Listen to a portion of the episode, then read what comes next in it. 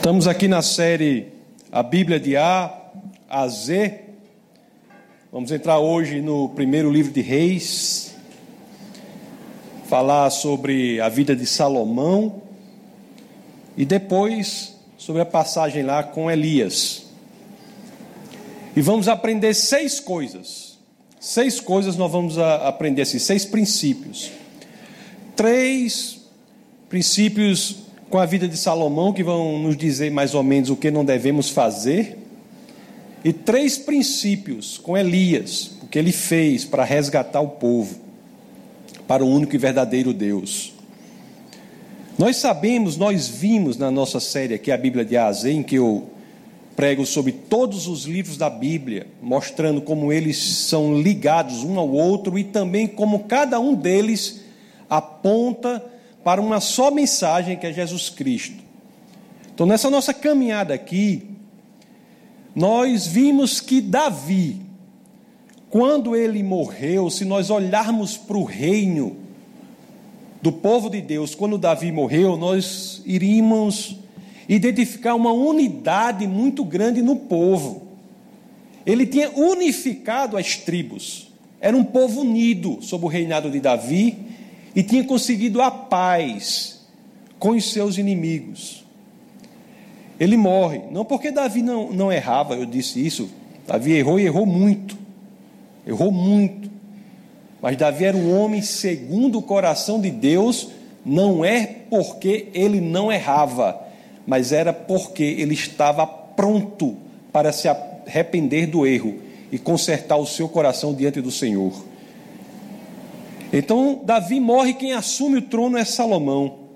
E Salomão já assume o trono tendo uma agenda pronta, tendo um reino unido, um reino próspero, próspero.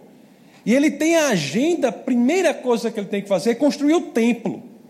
Nós vimos que Davi quis construir o templo para Deus, ele tentou fazer isso, falou para o profeta Natan, Inclusive, até Natan disse: vai em frente e construa o templo.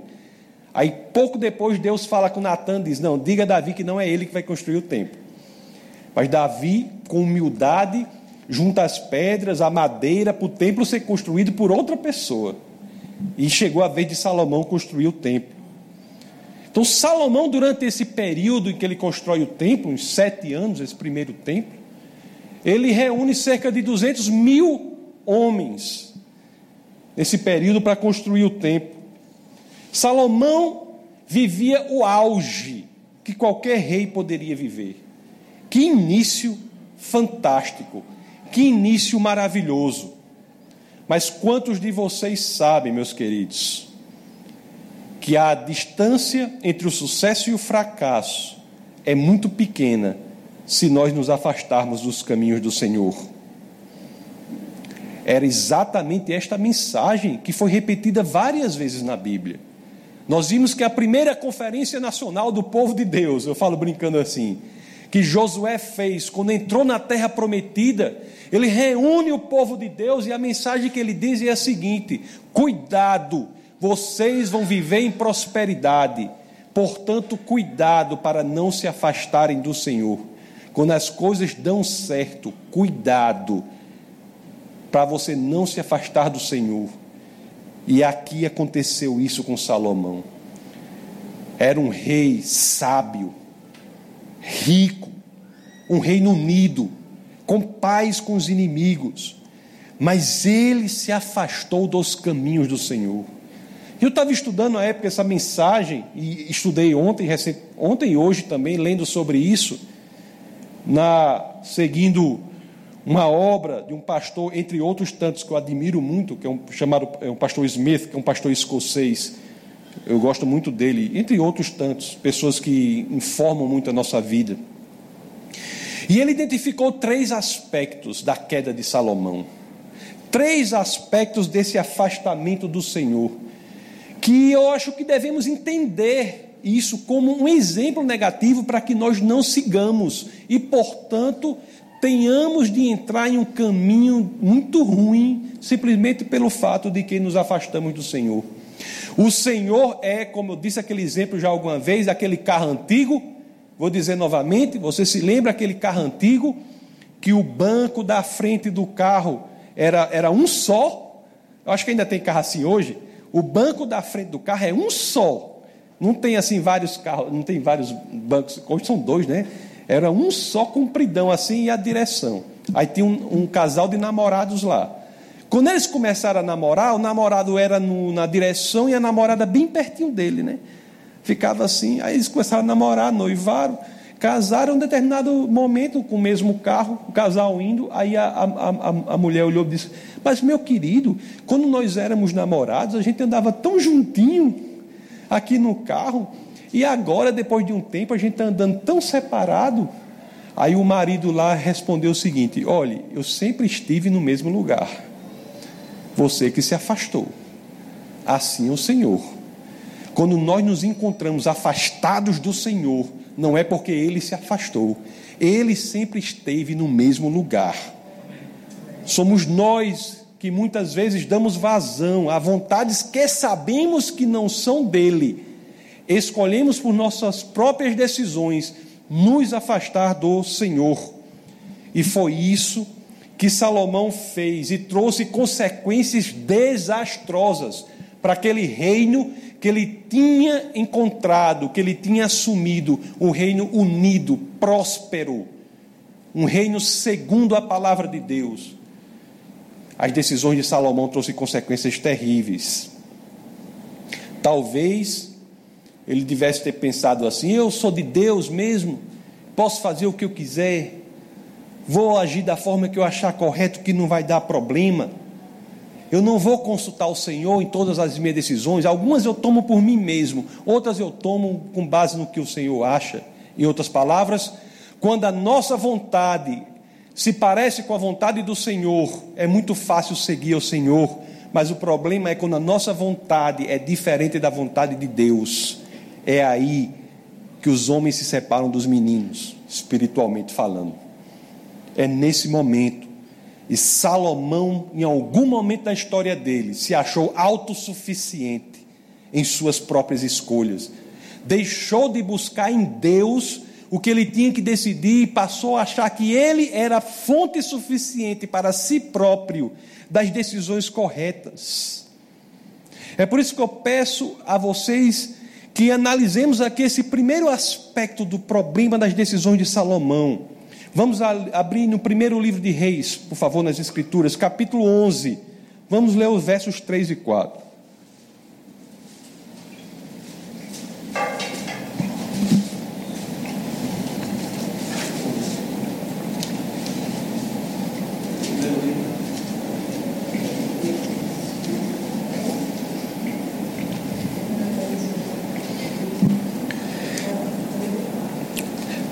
Primeiro livro de Reis, capítulo 11, versos 3 e 4. Casou com setecentas princesas e trezentas concubinas, e as suas mulheres o levaram a desviar-se. 4.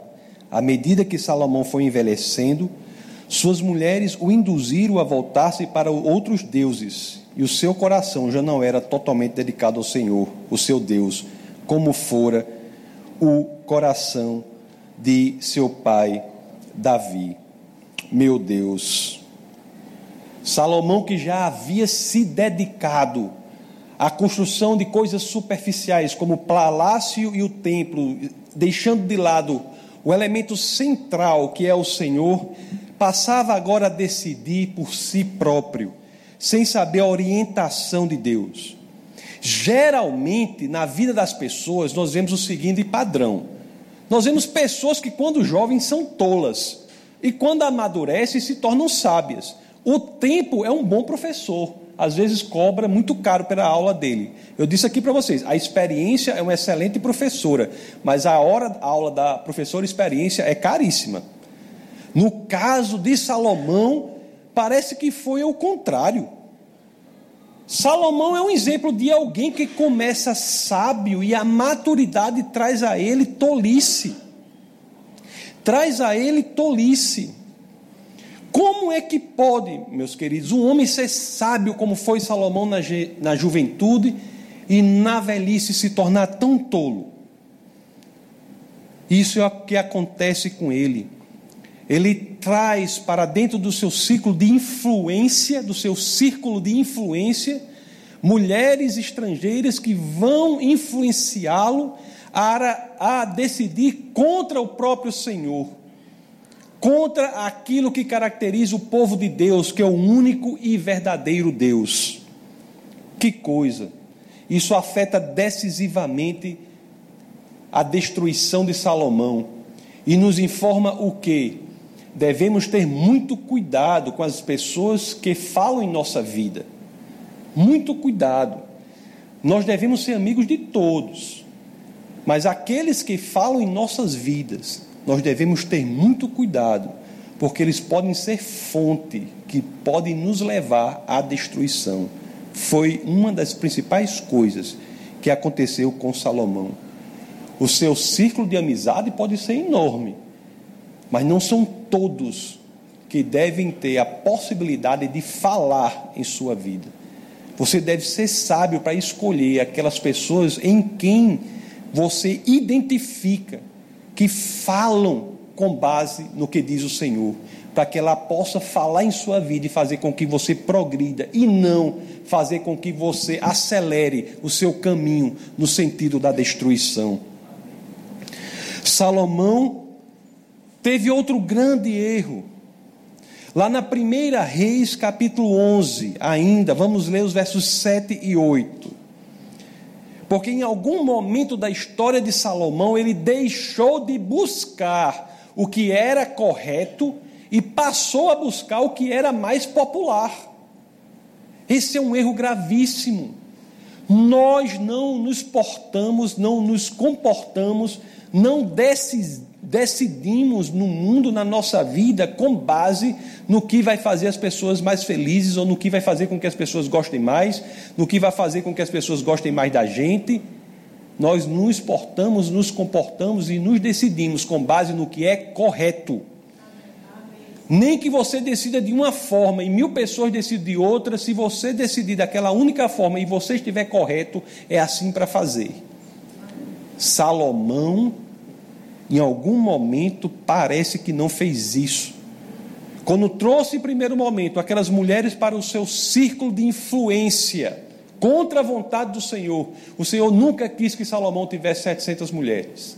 Isso não está nas Escrituras. Quando ele traz isso, a consequência é grave. Lá em 1 de Reis, capítulo 11, versos 7 e 8, nós lemos assim: No monte que fica a leste de Jerusalém, Salomão construiu um altar para Camos, um repugnante deus de Moabe, e para Moloque, o repugnante deus dos Amonitas. E também fez altares para os deuses e todas as suas outras mulheres estrangeiras, e queimavam incenso e ofereciam sacrifícios a ele. Ele foi atendendo aos desejos do seu harém. Uma mulher vinha e dizia: Eu queria que você fizesse um altar para um Deus tal, para eu poder ir, ir, fazer sacrifício a ele, Salomão fazia. Vinha outra que queria, ele acabou dizendo assim: vou fazer altar logo para todo mundo. Salomão foi influenciado negativamente, mas a culpa foi dele, de ter cedido às orientações que eram claramente contrárias à vontade do Senhor. Isso é muito importante, meus queridos. A questão principal é que essas decisões de Salomão destruíram, influenciaram radicalmente a destruição daquele reino que Davi tinha deixado. Um reino de prosperidade, um reino de paz, um reino segundo a vontade do Senhor. E essas decisões desastrosas do Salomão mais maduro, que tinha começado muito bem, destruíram tudo isso. Aqui se está em outro princípio, sobre o qual sempre que tem oportunidade, eu discorro um pouco. É muito fácil, em qualquer área da nossa vida, casamento, trabalho, qualquer área da sua vida, amizade, qualquer, qualquer área, é muito fácil começar bem. O difícil é terminar bem. Salomão começou fantasticamente, mas terminou de forma desastrosa. Eu sei que, com base nessas decisões desastrosas de Salomão, aquele reino, que era o reino de Deus, parecia mais um reino de um sem número de deuses, de muitos e muitos deuses, um reino pluri religioso. Tínhamos ali quase que um embrião da sociedade que temos hoje.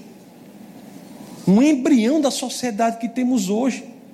Graças às decisões desastrosas de Salomão, é que aquela ideia, aquela ideia que floresceu na contemporaneidade, a ideia de que qualquer fé é igualmente verdadeira, desde que sincera, apareceu. Graças a essa multiplicação de falsos deuses, a ideia de que qualquer fé que você tenha vale, apareceu. O povo de Deus não era mais reconhecido como povo de Deus. Adorar a Deus era tido como um elemento cultural. Não mais porque ele era o único e verdadeiro Deus. Foi pelas mãos de Salomão, como consequência dos atos desastrosos dele, que o reino de Israel, mais uma vez, se afasta do Senhor. Imagino que alguém naquele momento deve ter dito assim: oh, não, será que vai ficar igual aquela época dos juízes, que como era lá a época dos juízes, que, sobre o qual, sobre cuja, eh, sobre, sobre essa época nós falamos. O que foi que nós que nós falamos aqui, que você tinha um desastre total na sociedade, o povo sofrendo, o povo achando ruim, o povo tendo problema de todas as naturezas, de todas as índoles, o povo clamava ao Senhor, o Senhor levantava um líder militar, um juiz, o juiz resolvia o problema do povo, quando o povo estava bem, caía de novo na idolatria e caía de novo no problema, e lá vai, e Deus tinha que levantar outro juiz, e esse ciclo perverso de altos e baixos que caracteriza a história do povo de Deus durante o livro de Juízes. O povo deve ter pensado: meu Deus, a gente quis sair disso, teve esse negócio do rei, e agora vai voltar tudo de novo? É um problema. É um problema, e por Salomão ter se afastado do Senhor, os problemas começam a acontecer. E de fato, no final, o reino de Deus, que era que, que Salomão tinha recebido o reino de Deus em paz, no final já não estava mais em paz. Lá na primeira de Reis, capítulo 11, vocês não precisam abrir, se não quiserem, mas capítulo 11, verso 14, capítulo 11, verso 23 e capítulo 11, verso 26 nós temos a alusão aos três adversários que aparecem para o reino de Deus, para Salomão. Eu quero me deter no último que as escrituras falam, Primeira de Reis, Primeira Reis, capítulo 11, verso 26. Salomão se afasta do Senhor, os problemas começam a aparecer, entre eles o reino que está em paz com os inimigos entra em guerra e esses três adversários tentam entrar em guerra com Salomão, entram em guerra, e esse terceiro que cita aqui é muito importante para o que eu quero dizer hoje. Então, 1 Reis 11, 26 diz assim: Jeroboão, filho de Nebate, Efraimita de Zereda, servo de Salomão, e cuja mão era, cuja mãe era mulher viúva, por nome Zerua, levantou a mão contra o rei. Um dos seus servos, ele era um servo, Jeroboão é um desses três adversários que aparecem. Isso muito com base no fato de Salomão também ter errado e ter desconsiderado a necessidade do povo. O povo do norte do reino de Deus estava desconsiderado. Muito do trabalho forçado para a construção do templo foi feito com pessoas do norte. Era uma visão errada e esses inimigos, esses, essas rebeliões aparecem. Salomão morre, de morte natural, aos 80 anos. E quem assume o trono é o seu filho, Roboão. Assume o trono Roboão. Que reino é esse que Salomão deixa para Roboão? Veja que Salomão havia recebido um reino em paz e um reino unido. Por suas decisões desastrosas que trazem consequências importantes, ele passa para o seu filho. O reino que ele recebeu em paz e unido, ele passa para o seu filho, um reino absolutamente desfacelado e em guerra. Quando o filho de Salomão assume, meus queridos, logo o povo do norte, que estava descontente com a maneira como tinha sido tratado, se une àquele que era seu servo, Jeroboão, e há uma cisão no reino, uma separação no reino. O reino unido de Israel só aguenta três reis: Saul, Davi e Salomão. Temos a criação desse reino dividido. O reino do norte não mais está unido. Passa a ser comandado por outra pessoa. E temos o reino do sul, reino do norte chamado Israel, reino do sul chamado Judá. A capital do reino do norte, Samaria, capital do reino do sul, Jerusalém. Das doze tribos, elas se dividem. Dez tribos vão para o reino do norte, duas tribos ficam no reino de Judá. Judá, inclusive, que é de onde surge o nome judeu. Não achando pouco, meus queridos, Jeroboão, que havia assumido esse reino separado do reino do norte, vendo que alguns dos moradores lá do reino do norte iam para Jerusalém para louvar a Deus, alguns poucos, diz assim: Eu vou construir agora templos para vocês adorarem outros deuses. Por isso que eu quero que, por favor, você abra lá na 1 Reis, capítulo 12, verso 28.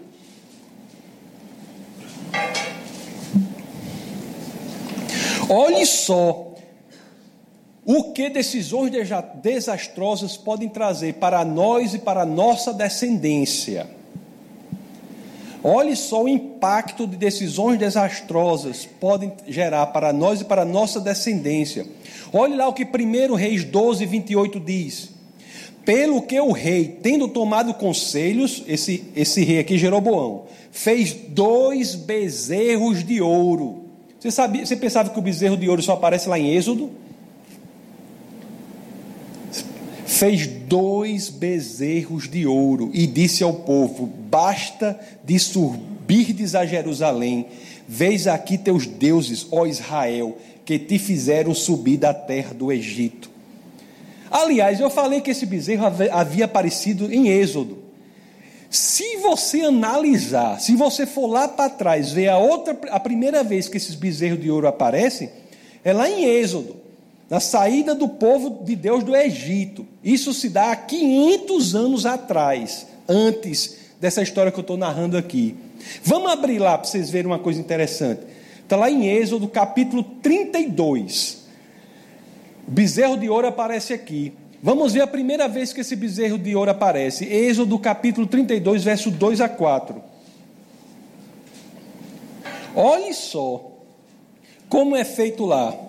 Que Arão, Arão diz, disse-lhes Arão, diz ao povo: Tirai as argolas de ouro das orelhas de vossas mulheres, vossos filhos e vossas filhas e trazei-mas então todo o povo tirou das orelhas as argolas e as trouxe a Arão.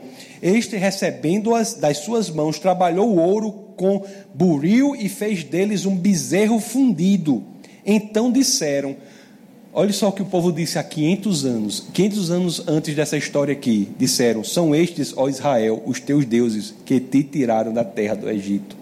O mesmo espírito enganador que estava ali há cinco séculos aparecia aqui novamente, com a mesma estratégia, para enganar o povo de Deus.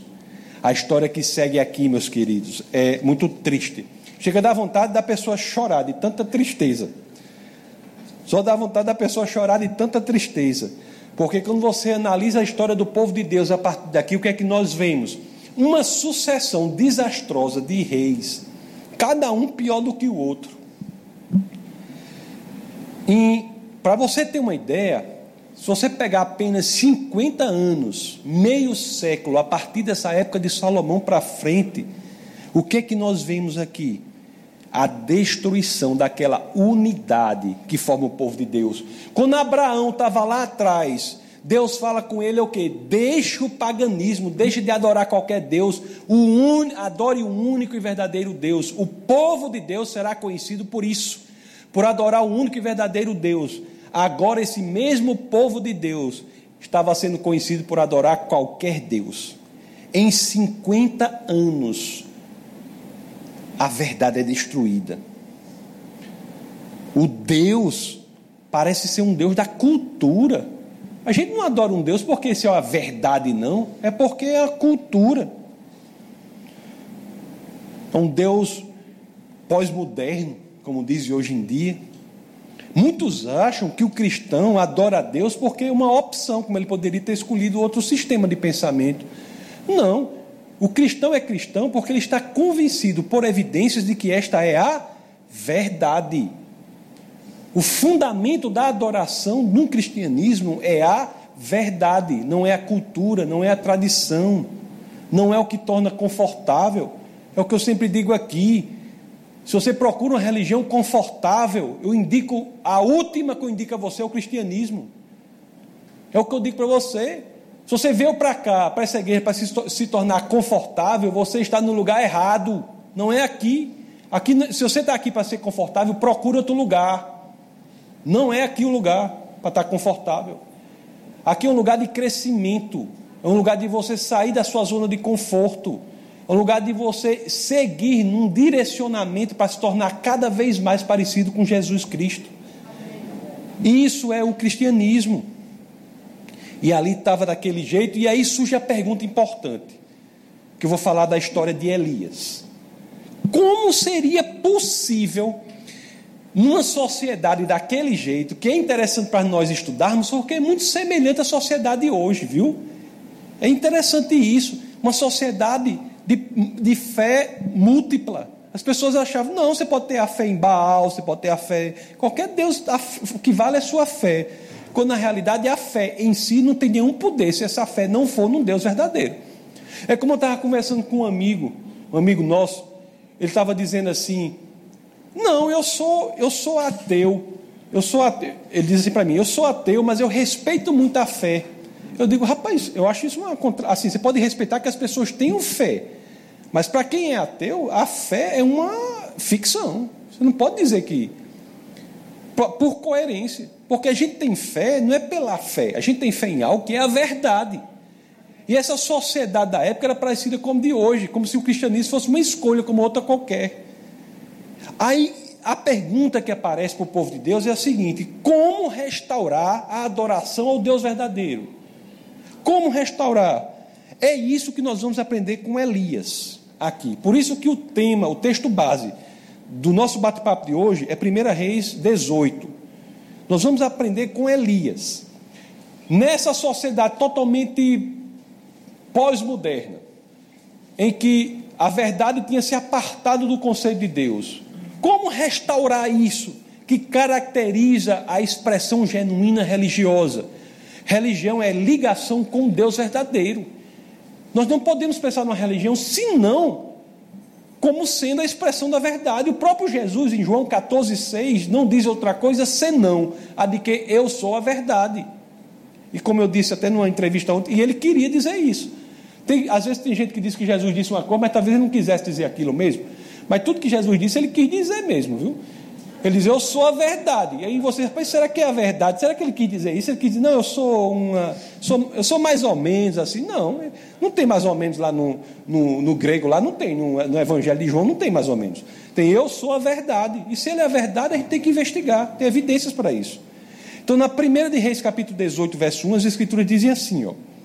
Muito tempo depois veio a palavra do Senhor a Elias. Você vê, Elias estava numa situação horrível, lá na Samaria, no reino de Israel. Era cada um adorando um Deus diferente. Como hoje, aqui cada um adora um Deus diferente também, viu? Todo mundo aqui adora um Deus. Assim, diga aqui, Deus quiser, não. Vou dizendo assim, né? Na nossa sociedade, cada um adora um Deus diferente. Por exemplo, alguns adoram o Deus do dinheiro. É um Deus. Dinheiro faz promessa, faz promessa. Deus faz promessa, dinheiro faz promessa, e as pessoas colocam a sua adoração para aquele Deus do dinheiro. Outros adoram o Deus da fama pela fama.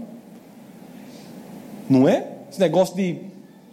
Tem gente que é famoso por uns minutos, né? depois desaparece. Aí é uma, uma busca desenfreada da fama pela fama.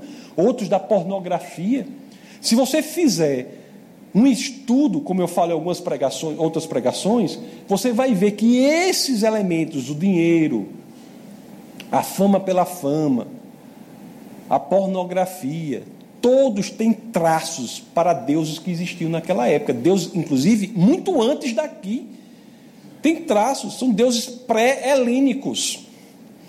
Então todo mundo adora um Deus. Aí Elias estava nessa diz: Meu amigo, como é esse negócio aqui? O povo escolhendo Deus como escolhe o sabor de sorvete? Não é pelo seu gosto que você escolhe Deus. Eu tô, me, meus antepassados adoravam Deus porque o Deus é a verdade. E como é que eu vou fazer agora isso aqui nessa situação? Então, isso que Elias, que era um profeta corajoso, o profeta geralmente é corajoso. Tem uns que são doidos, mas a maioria é corajoso. Aí na primeira reis, capítulo 18, o que é que diz? Ó? Muito tempo depois veio a palavra do Senhor Elias, no terceiro ano, dizendo: Vai, apresenta-te a Acabe, porque darei chuva sobre a terra. Partiu, pois, Elias a apresentar-se a Acabe, e a fome era extrema na Samaria. A Samaria tava, tinha se afastado do Senhor, o problema era terrível. Vamos passar lá agora para o verso 16. 1 Reis 18, 16. Olhe só a coragem desse homem. Então foi Obadias encontrar-se com Acabe e lhe anunciou, e foi Acabe ter com Elias. Vendo-o, disse-lhe: És tu o perturba, ó perturbador de Israel? Aí o que, é que Elias responde? Era corajoso, Elias. Você é corajoso assim também? Você é, corajoso? é parecido? Parecido? O nome é o mesmo, hein? É, o nome é Elias. Temos Elias aqui, hein?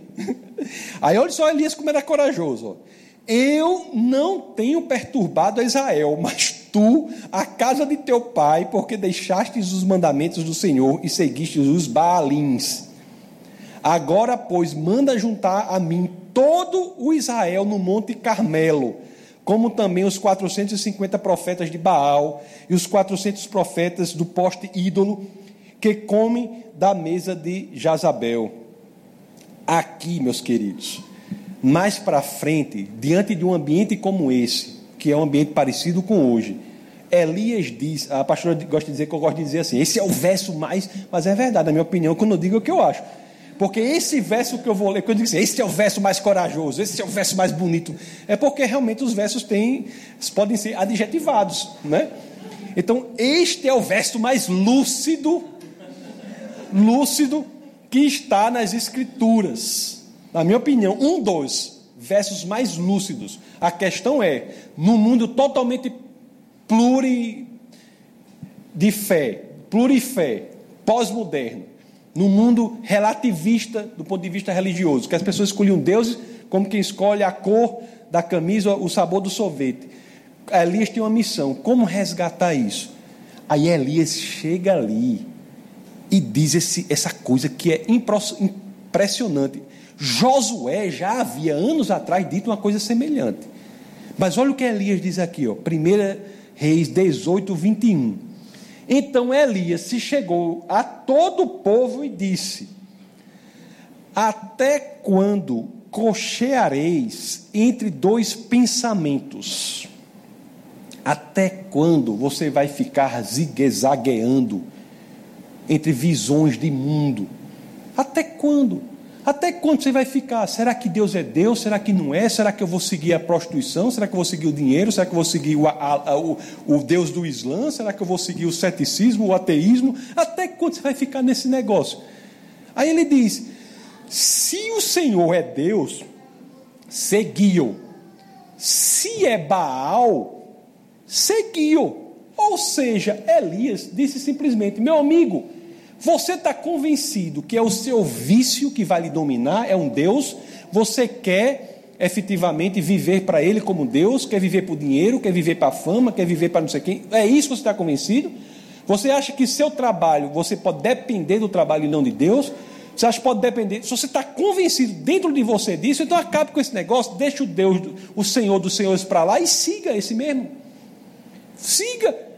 Pô, decida, analise. É isso? Você, tá, ah, é, você acha? Você acha que você que o seu, você acha que o dinheiro é que vai lhe dar garantia a vida toda? Não é o Senhor? É isso? Então faça o seguinte: esqueça o Senhor e siga o dinheiro. Pronto. Ou seja, vamos acabar com a hipocrisia. Isso daqui é feito lá. Josué diz isso. Josué diz isso lá quando ele vai dizer, quando ele vai dizer, eu e minha casa serviremos ao Senhor, é, é Josué 24,15, se eu não me engano. An, antes disso, é a mesma questão que ele faz. Você acha que é fulano Deus, que é Baal, que é não sei o que, é o Deus, não sei o que? Faz o seguinte, vá, vá seguir o Deus que você quer. Escolha um Deus aí, vá seguir, se é, se é por questão de escolha, mas não vem encher o saco. Entendeu? Não vem encher o saco ficar nessa dúvida, não, eu acho que não sei o quê, porque o Deus do Senhor é isso e aquilo. Não, porque o Deus. Agora, se você está convencido que o verdadeiro Deus é o Deus, se você está convencido, então, meu amigo, decida segui-lo. O que está faltando? O que está faltando? Ele não, disse, já, ele não disse assim, você preste atenção, porque a gente tem que ter a dimensão correta da coisa aqui. Você veja que Elias não chegou para o povo lá, não, tinha milhares de pessoas ali, disse assim: vocês seguindo esses outros deuses, por que, que vocês não seguem os deuses dos seus antepassados? Ele não disse isso. Por que, que você não segue o Deus de Abraão, de Isaac e Jacó, que foram os seus antepassados? Ele não traz essa questão. A questão que ele diz é o seguinte: decida-se, analise, tenha clareza sobre quem é Deus. Se você chegar à conclusão que o Deus verdadeiro é o Deus, então siga, meu amigo. Saia desse zigue-zaguear nos pensamentos, decida por uma coisa e vá em diante, para o bem ou por mal. Você achar, se você está convencido de que, de que a pornografia é o seu Deus, siga. Vá ver lá na frente a gente se encontra. Se você está convencido de que não sei o que é o Deus, siga. Agora, se você não, se você analisa e diz assim, rapaz, realmente isso aí não é um Deus verdadeiro mesmo, não, isso é um engodo. O Deus verdadeiro é outro. Então escolha o Deus verdadeiro e siga. Decida e siga. Pare de, de coisinha, de mimimi, né? Como diz hoje em dia, mimimi, né? hoje em dia não tem essa frase mimimi, né? E siga. Ele mandou o povo ser sincero, mandou buscar a verdade, mandou pensar, analisar. Ele, ele fez a questão: quem é o Deus verdadeiro? É o dinheiro, é a fama, é o seu trabalho? Se você tem razão para dizer que o Deus verdadeiro é o dinheiro, é a fama, é o seu trabalho, adore-os. A consequência lógica, sincera, de um comprometimento com isso é adorar essas, essas coisas. Se você não está convencido, se você se convence que é o Deus verdadeiro, é o Deus verdadeiro, adore então o Deus verdadeiro. E o interessante disso é que nesse verso que nós lemos, quando nós estamos dentro daquele mundo pluriconceitual, né, de mil concepções, lá em 1 Reis 18, 21, interessante que no final diz assim, ó, né, o, o 18, 21, no final diz assim: porém o povo nada lhe respondeu. O povo não soube realmente, ele, quando, em outras palavras, quando aquele povo analisou-se a si mesmo, colocou as suas convicções no escrutínio, na investigação. Eles, rapaz, realmente o Senhor é outro. Não é, o, não é meu trabalho, não é o dinheiro, não é o vício. O, o Senhor é outro. Se eu não estou seguindo aquele que no meu coração eu sei que é o Deus verdadeiro, não é porque eu não estou convencido, não. É porque é alguma outra coisa. Não é interessante isso?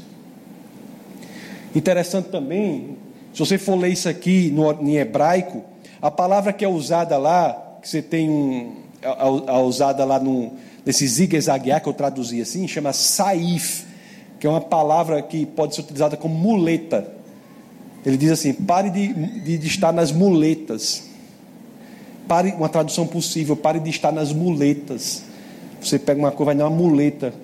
Chega no canto, a muleta né, não é um negócio que. Pare disso, procure o verdadeiro Deus.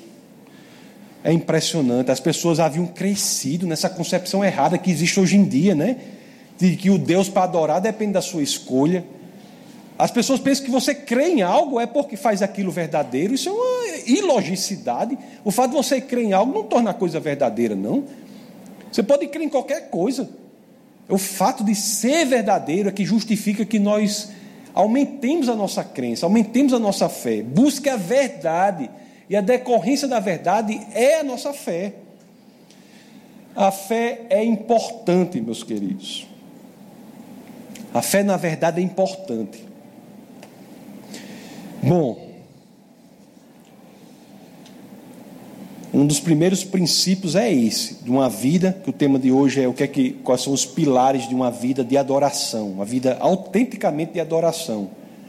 Uma vida autêntica de adoração é uma, é uma, é uma, é uma vida que é uma resposta à verdade revelada. A sua vida é uma resposta àquilo que é verdadeiro, não aquilo que você acha que é verdadeiro, não aquilo que você gostaria que fosse verdadeiro, não aquilo que você pensa que é verdadeiro, mas aquilo para o que você tem evidências de que é verdadeiro. Há ainda outros pilares disso. É interessante que há outros pilares aqui. Elias, ao continuar aqui, ele traz uma coisa muito interessante, né? Porque ele vai dizer assim: a adoração não é só a verdade, mas é o Deus que é vivo, o Deus que tem poder, o Deus que transforma a sua vida. Ele diz aqui aos profetas de Baal, lá vamos ler os capítulos, o capítulo 18, vamos ler os versos 22 a 24.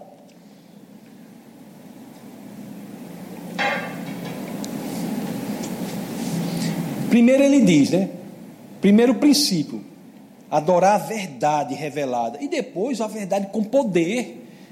E Elias não tinha medo, não, do poder, não, do poder transformatório. Nas igrejas, inclusive nessa daqui, há muito poder. As pessoas são curadas, casamentos são restaurados. Porque o Deus a que adoramos não é só verdadeiro, mas é vivo. É um Deus vivo, um Deus que transforma vidas. Transforma vidas. Tem, tem muitos exemplos na igreja. Muitos exemplos de pessoas que eram de um jeito, se transformaram em outro, outro jeito, consertaram o seu caminho. E tem, e tem experiência pessoal com Deus vivo. E Elias não tinha medo disso, não. Ele chegou e disse assim: ó, olha só o verso 22 a 24. Então disse Elias ao povo: Só eu fiquei dos profetas do Senhor. É meio depressiva essa parte, né? Só eu fiquei aqui. Dos profetas do Senhor só tem eu. E os profetas de Baal são 450. Já pensou? Ele conta 450. Aí ele disse assim para os caras: Deem-se-nos, pois, dois novilhos, dois animaizinhos. Escolham eles para si um, dois novilhos, e dividindo-o em pedaços, o ponham sobre a lenha. Ele vai pegar o animal, matar, botar sobre a lenha. Aí ele disse assim: Porém, não bote fogo na lenha, não lhe metam fogo, tá certo? Estão entendendo? Aí ele continua: Eu prepararei o outro novilho e o porei sobre a lenha, e não lhe meterei fogo. Então, os, os 450 profetas de Baal vão fazer uma fogueira, vão botar a lenha e botar um animal lá, o sacrifício. Aí Elias vai fazer a lenha e vai botar o animal lá, certo? Aí vai dizer assim: então invocai o nome de vosso Deus, e eu invocarei o nome do Senhor. E há de ser que o Deus que responder por fogo, esse é que é Deus. E todo o povo respondeu e disse: É boa essa palavra. Ou seja, Elias não tinha medo, ele sabia que aquele Deus é um Deus vivo, um Deus que transforma, um Deus que age. E essa mensagem é: vamos ver Vamos analisar. Vamos analisar. Eu sei que esses profetas de Baal colocaram essa essa lenha lá, colocaram no novilho, mas fizeram tudo que vocês imaginassem para esse Deus responder. Homem, eu não tenho nem coragem de dizer aqui para não ser agressivo com, com outra, outras práticas, mas dançaram para um lado, dançaram para o outro, pularam, correram, e fizeram, e foi durante horas e horas e horas essa prática, e correram, e pularam, e correram na esteira, e foi aquele negócio tal. No final, no final, no final, eles se sentiram bem. Se sentiram bem. Mas o problema lá em 1 Reis 18, 29 diz assim: ó, isso começou de manhã, viu? E fizeram, e cantaram, e clamaram a Baal, e fizeram isso, aquilo, aquilo outro. Lá em 1 Reis 18, 29 diz assim: ó, passado o meio-dia Profetizaram eles até que a oferta de manjares se oferecesse, porém não houve voz, nem resposta, nem atenção alguma. Aí eu vou citar aqui uma parte muito interessante que eu trouxe do pastor lá que eu falei para vocês. Eu traduzi aqui, ele diz assim, ó. Eu vou ler aqui, eu anotei aqui para ler para vocês. Diz assim, ó.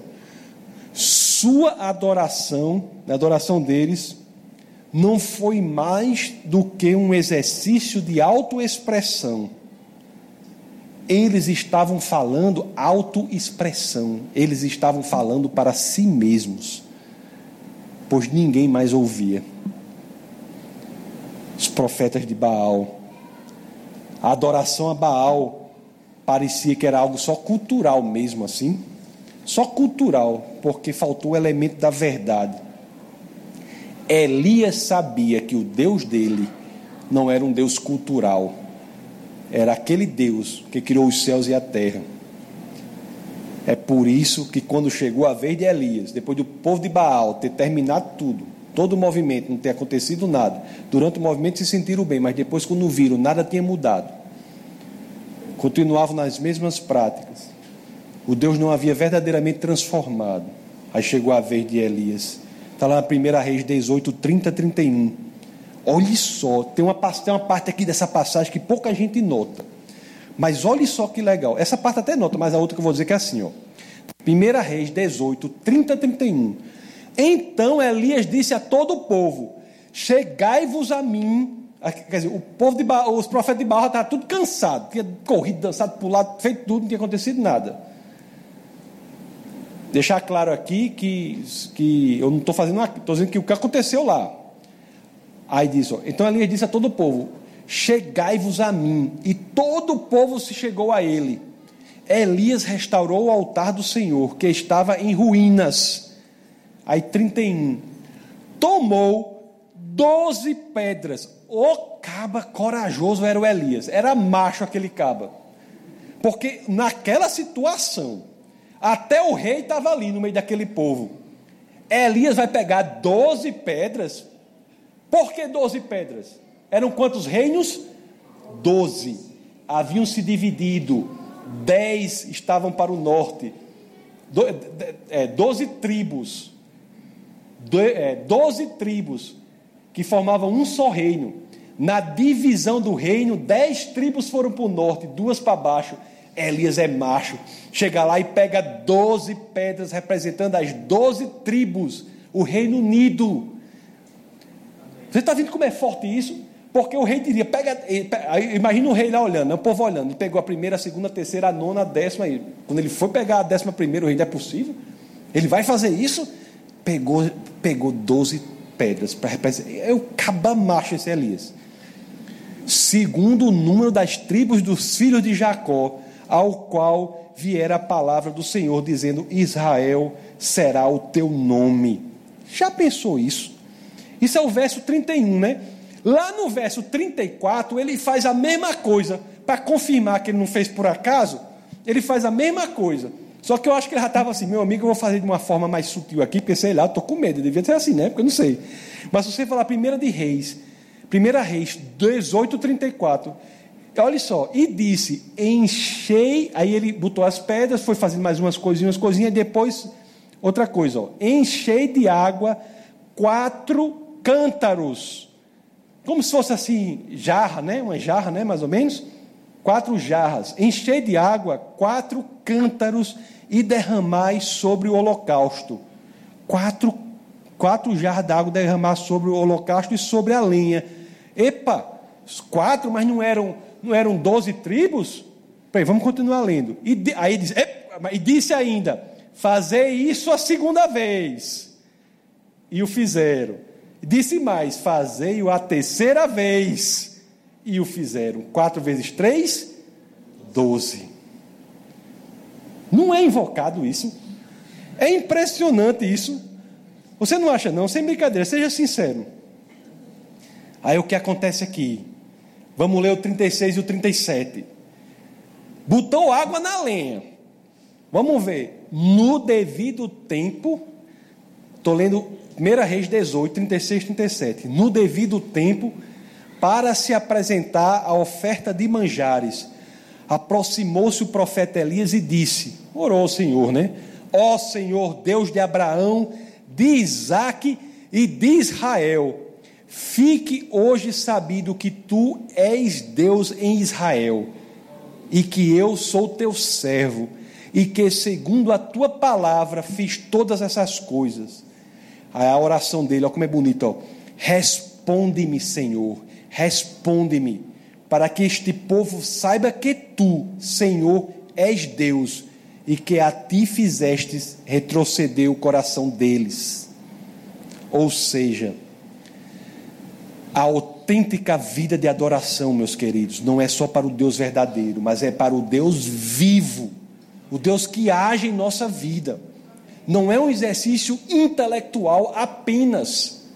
Cristianismo é complexo o suficiente para o mais treinado dos filósofos se debruçar sobre ele a vida toda e não esgotá-lo, mas também é simples o suficiente para uma criança entender. A parte disso, ele tem um poder concreto de mudança na vida das pessoas. O Deus é o Deus vivo. Aí nós temos aqui a terceira parte do que acontece depois, que é o outro elemento da autêntica adoração. Não basta ser o Deus verdadeiro, não basta ser um Deus vivo, mas tem de focar na cruz, tem de focar no sacrifício de Cristo, na cruz. Primeira Reis 18, 38 é o que acontece. Olha só o que acontece. Você imagina você no monte, Monte Carmelo. Ele está lá, ele sozinho, único profeta do Senhor, 450, né? Profeta de Baal e mais um bocado de curioso, porque para ver fogo caindo no céu, junta curioso. Porque se na rua aqui tem um, um apito junto os curiosos, tudinho, você imagina para ver milagre assim incrível assim. Arruma de gente que tinha lá. Você imagine lá, Reis 18, 38. Aí diz assim, ó. Então caiu fogo do Senhor. Fogo caiu no meio daqueles milhares de pessoas. Caiu fogo do Senhor do céu e consome o sacrifício, consome o holocausto. Imagine se você tivesse ali. Hoje em dia chega uma pessoa lá, não, todas as religiões são criações humanas. São criações humanas. Aí você está lá, vê o fogo do Senhor caindo do alto.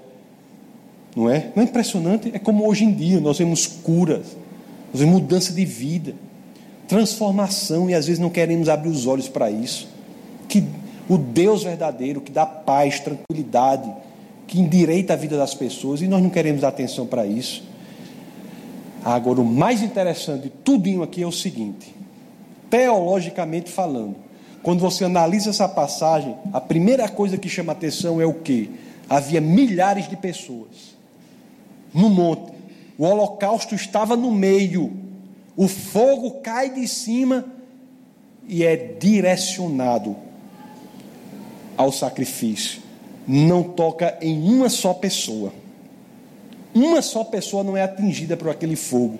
Aquele fogo é direcionado para o sacrifício. O que é que isso nos informa? Hum? O que é que isso nos informa? Nos informa que tempos depois, em outro monte, uma coisa muito semelhante aconteceu. Não mais no Monte Carmelo, mas no Monte do Calvário.